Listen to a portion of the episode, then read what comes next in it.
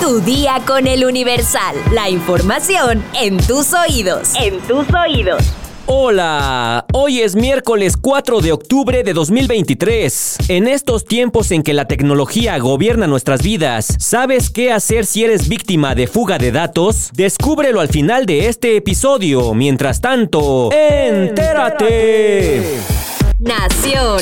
El presidente Andrés Manuel López Obrador mencionó que la desaparición de los 43 de Ayotzinapa no fue ordenada por Peña Nieto ni por Salvador Cienfuegos.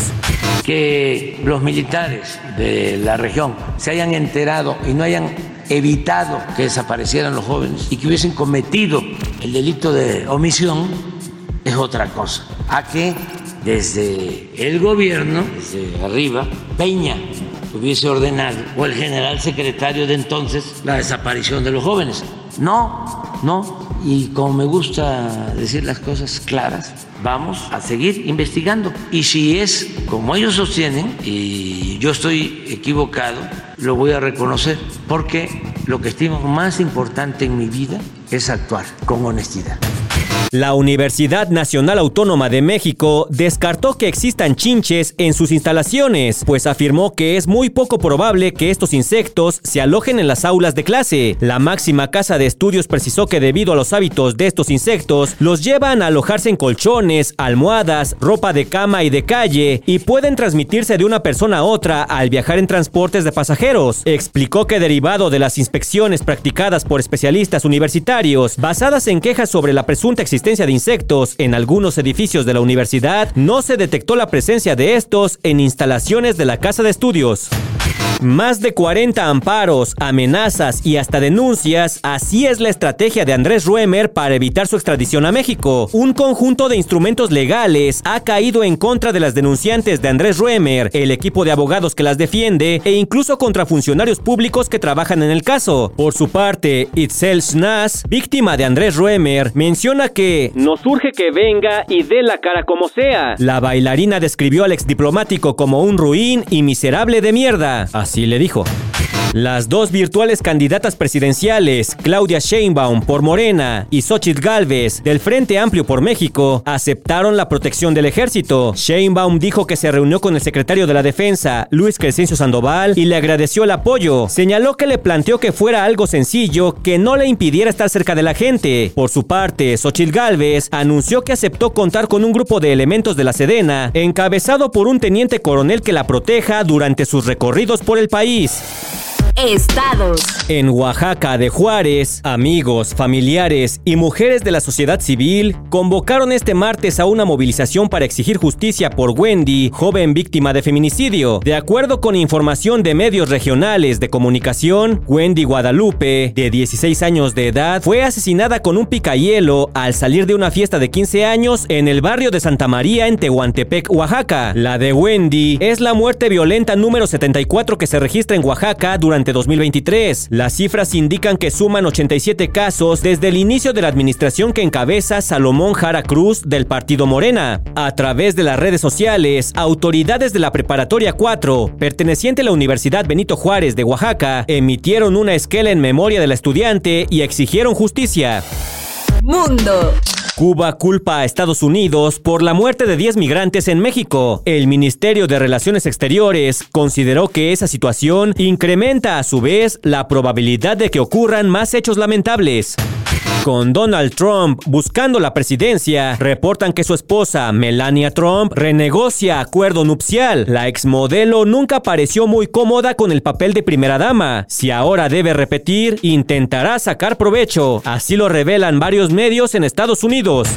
Pakistán ordena que migrantes afganos en situación irregular abandonen el país. Quienes no tengan estatuto legal de residencia deberán abandonar el país antes del primero de noviembre o serán deportados. Así lo anunció este martes el gobierno. Accidente de autobús en el norte de Italia deja numerosas víctimas. Numerosas ambulancias y equipos de bomberos se congregaron en el lugar mientras se bloqueó la circulación de trenes desde Mestre y la estación de Santa Lucía en Venecia.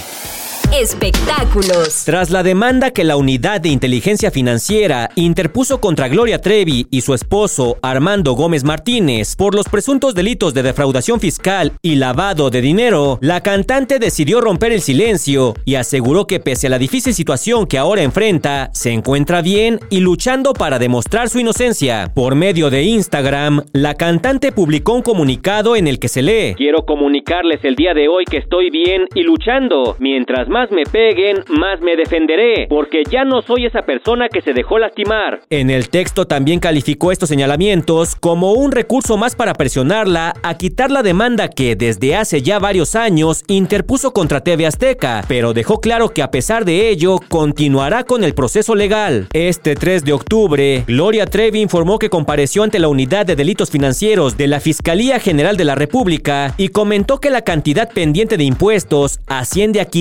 564 mil pesos y ella dice creer que tiene un saldo a favor de más de un millón de pesos, por lo que solo se encuentra esperando a que los números cuadren. Además de estos señalamientos, Gloria Trevi enfrenta otro proceso en Estados Unidos, luego de que a principios de este año, dos mujeres levantaran una denuncia en su contra por presunto abuso de menores. La nota curiosa del día. ¿Te gusta viajar por carretera? Imagina recorrer de punta a punta nuestro país admirando sus bellos paisajes. Pero ¿cuántas horas aguantarías a bordo de un autobús? ¿Sabes cuál es el viaje más largo que hay en este medio de transporte en México? David Gasca es un usuario que ha llamado la atención en TikTok después de que diera a conocer que el viaje más largo que puedes realizar por carretera en México es de 70 horas, es decir, aproximadamente 3 días. El video ha provocado diferentes reacciones. Hay quienes estarían encantados de realizar este largo viaje en autobús y quienes prefieren pagar más y viajar cómodamente en avión. El creador de contenido informó en su video que la línea que realiza este viaje es Autotravel y la ruta va desde Tapachula, Chiapas, a Tijuana, Baja California. Así como lo escuchaste, recorre de punta a punta la República Mexicana, un viaje que va del extremo sur al extremo norte del país. El boleto sencillo cuesta aproximadamente 2 mil pesos mexicanos y ahora que ya sabes cuál es el viaje más largo en autobús, ¿lo harías? Deja tu comentario en Spotify.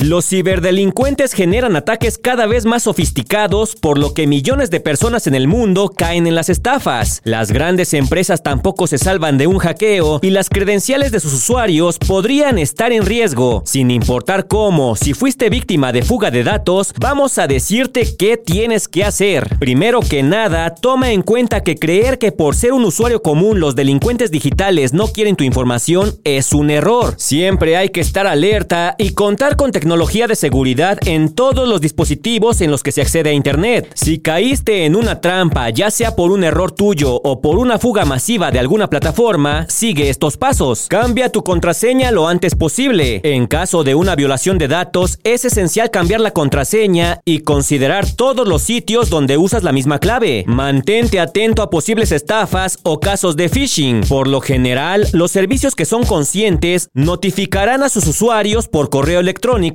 si hay una fuga importante de datos. Sin embargo, ten cuidado con los intentos de phishing, ya que podrías recibir por mail un enlace que solicite el cambio de contraseña, pero te dirigirá a una página maliciosa. Si el problema es con tu tarjeta bancaria, bloquéala y vuelve a emitirla. En caso de que ya no planees usar un servicio cuyos datos se hayan filtrado, no solo elimines tu cuenta, solicita la eliminación completa de toda tu información. Y por último, comparte el mínimo esencial de tu información personal en Al registrarte, si el servicio no lo requiere, evita indicar tu nombre real y domicilio. Si quieres más información, consulta nuestra sección TechBit en eluniversal.com.mx. Vamos a leer unos cuantos comentarios, mi sección favorita. Jorge Tapia Garibay nos dice, buena cápsula informativa, gracias. Esperamos los tamales con resiliencia.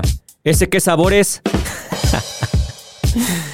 Perdón, un chascarrillo. Sandy Torres nos dice, no pensé que me mencionarías. Ya estamos en cuenta regresiva para los tamales. Carla nos comenta, me gustan mucho los datos curiosos del final, saludos. Sara Magali Rojas, si bien no me agrada la música de peso pluma, es una pena que se vea en la necesidad de cancelar sus presentaciones. Joseph Kovacs nos dice, ese tipo de música fomenta la violencia y se espanta de ser amenazado. ¡Qué hipócritas! Alex Soto 18 nos dice, saluditos desde Chihuahua. Y así como no se nos olvidan los tamales, tampoco se nos olvida la rifa de la cena. Cuenca GGC nos dice, de maravilla, cada día me gusta más este podcast. Y por último, José Serna nos dice, tremenda falta de tacto el introducir la nota de la aprehensión de un violador y abusador con una canción en la que se le advierte al hermano que le cayó la ley para que se pueda dar a la fuga. Bueno, utilizamos esa canción porque le cayó la ley, no para que se dé a la fuga. No, hombre, ya no perdonan una. bueno, ahí están sus comentarios y por hoy ya estás informado. Pero sigue todas las redes sociales del Universal para estar actualizado. Comparte este podcast y mañana no te olvides de empezar tu día. Tu día con el Universal. Tu día con el Universal. La información en tus oídos. En tus oídos.